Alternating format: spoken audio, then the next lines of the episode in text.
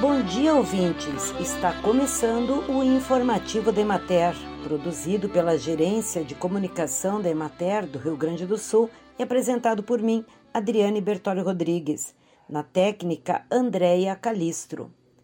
As condições meteorológicas propícias possibilitaram um avanço na colheita do milho, que atingiu 91% da área cultivada no Rio Grande do Sul.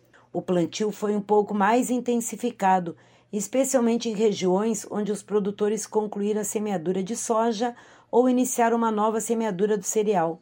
Da área prevista para o Rio Grande do Sul, 96% já foi implantada.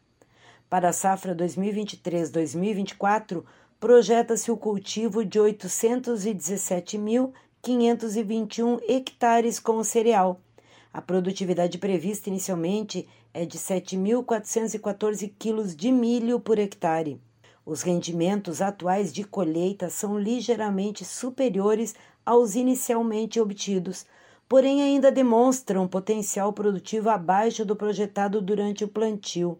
A principal razão dessa redução é o excesso de chuvas, que limitou o desenvolvimento vegetativo e impactou a cultura durante a fase crítica da floração, gerando espigas com falhas significativas. Na fase de enchimento de grãos, a escassez de luminosidade interferiu na fotossíntese, refletindo em peso inferior dos grãos.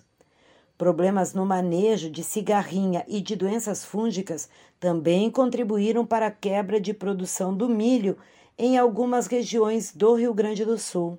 Na região de Frederico Westphalen, por exemplo, 40% das lavouras já foram colhidas.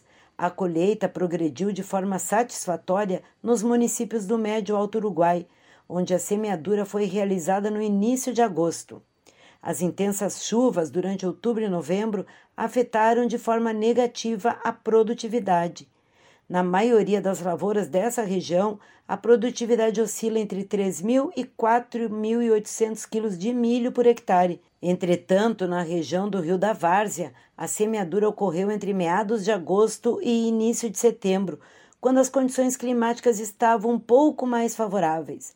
Esse cenário contribuiu para um potencial produtivo próximo às expectativas iniciais. E é isso. Por hoje ficamos por aqui. Amanhã estaremos de volta com mais um informativo de Mater. Até lá!